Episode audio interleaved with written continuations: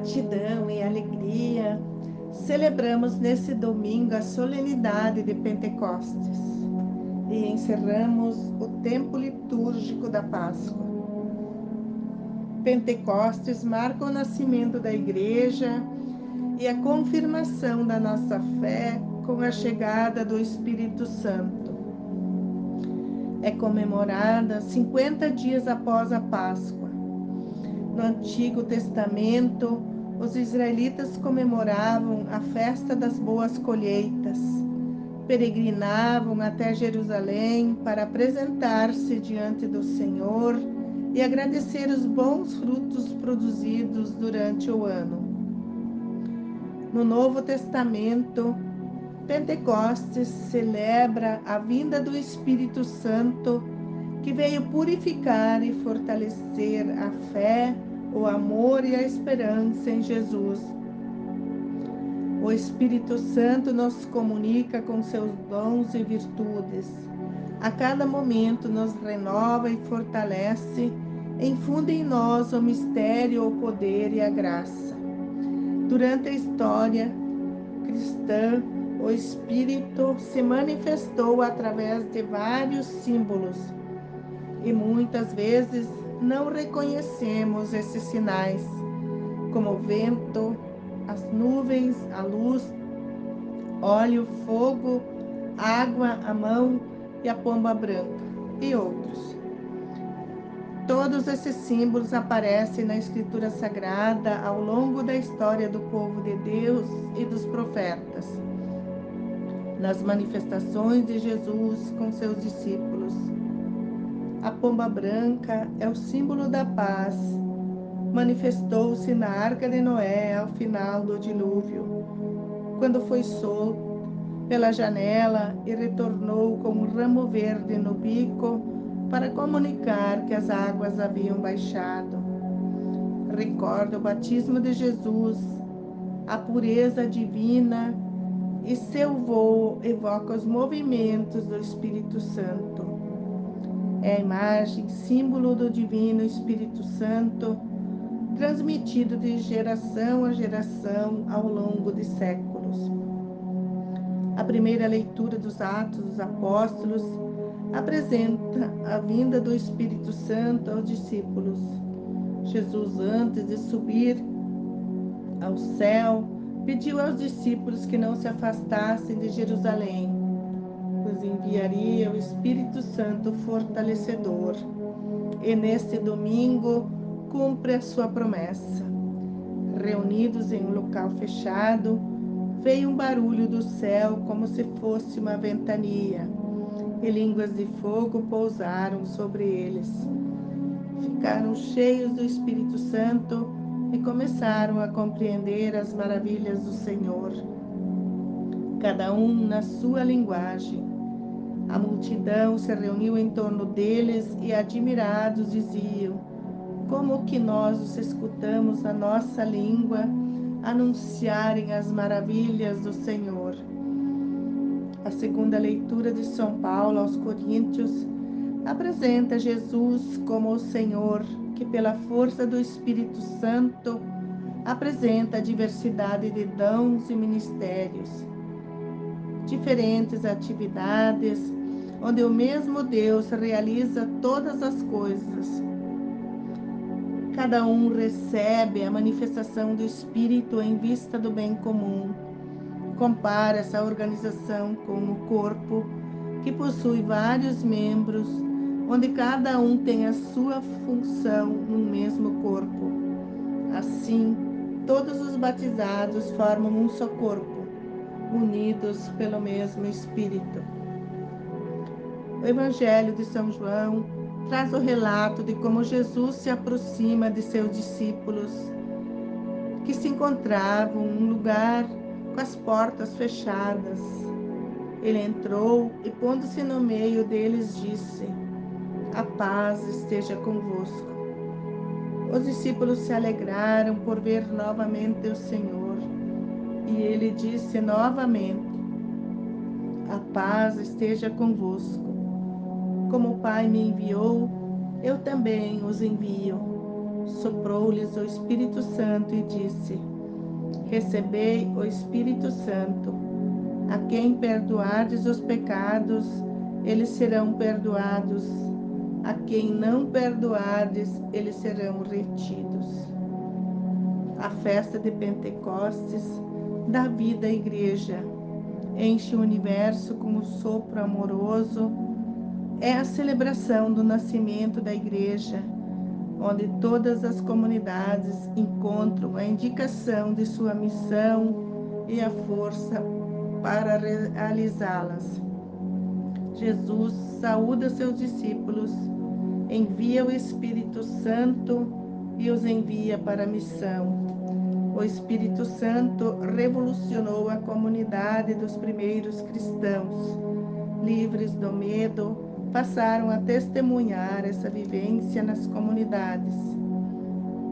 Como cristãos, precisamos retomar essas fontes bíblicas para nos inspirar e fortalecer na construção de uma sociedade mais humana.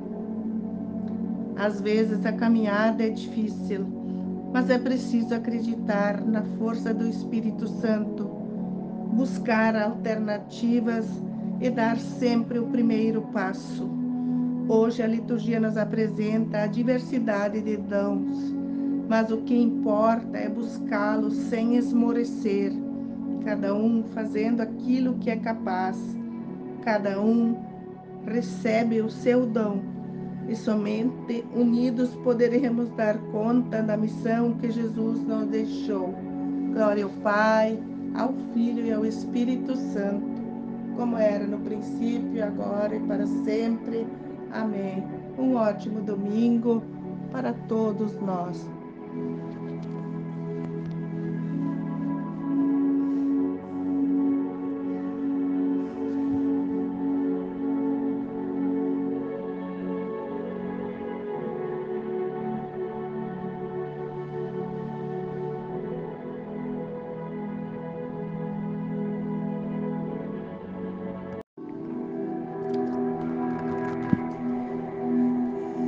Gratidão e esperança, celebramos hoje o décimo domingo do tempo comum.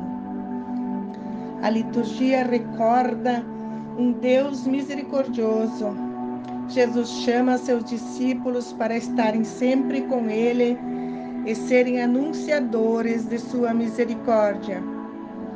Quem pertence ao reino dá oportunidades aos outros para pertencerem também publicanos e mestres da lei se opõem a Jesus, que lhes responde com firmeza: Quero misericórdia, não sacrifício.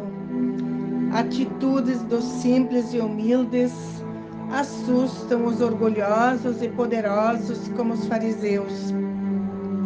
A primeira leitura da profecia de Oséias relata a mensagem de que Deus não se deixa enganar por uma conversão superficial e passageira.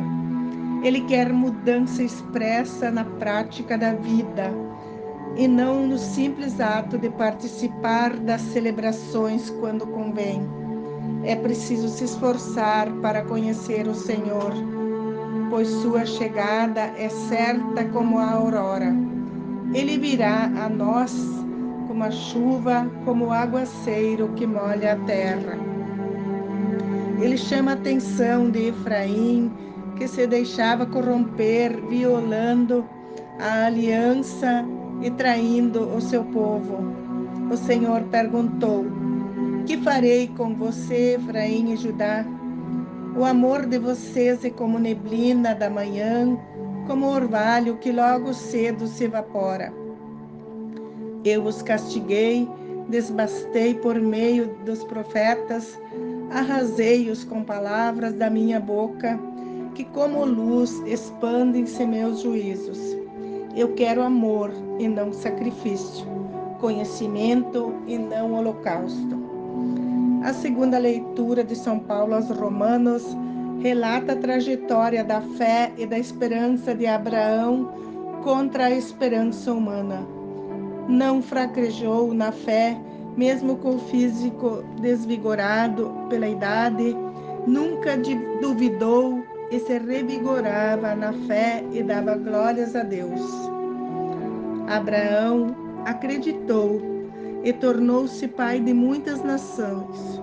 Sua esposa Sara teve um filho, fruto da promessa divina. Fortalecido pela sua fé e convencido de que Deus pôde realizar o que havia prometido. No Evangelho, vemos Jesus cumprindo a promessa de Oséias: quer misericórdia e não sacrifício. Mateus era um cobrador de impostos, considerado pecador e desclassificado pela sociedade. Jesus o convida para segui-lo.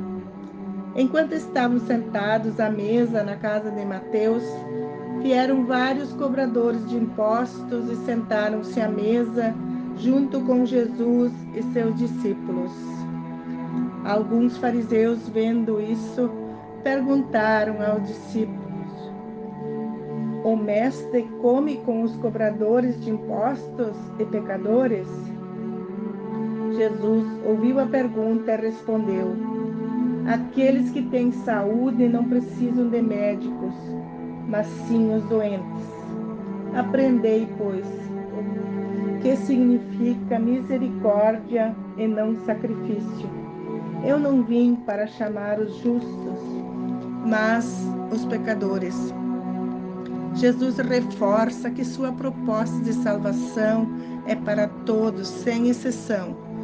Mas os fariseus se achavam perfeitos e autossuficientes para condenar os outros. Infelizmente, nos dias atuais, encontramos mentalidades farsaicas, separando ou dividindo o mundo entre bons e maus, perfeitos ou imperfeitos. O Evangelho deixa claro que no reino de Deus não existem privilegiados. As regras são de justiça e são para todos e não de condenação.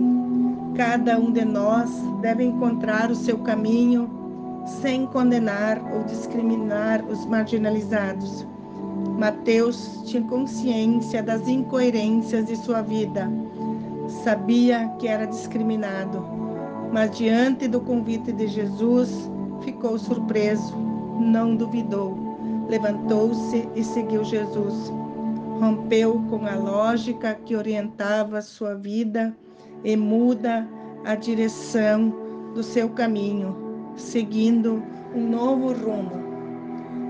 Glória ao Pai, ao Filho e ao Espírito Santo, como era no princípio, agora e para sempre. Amém.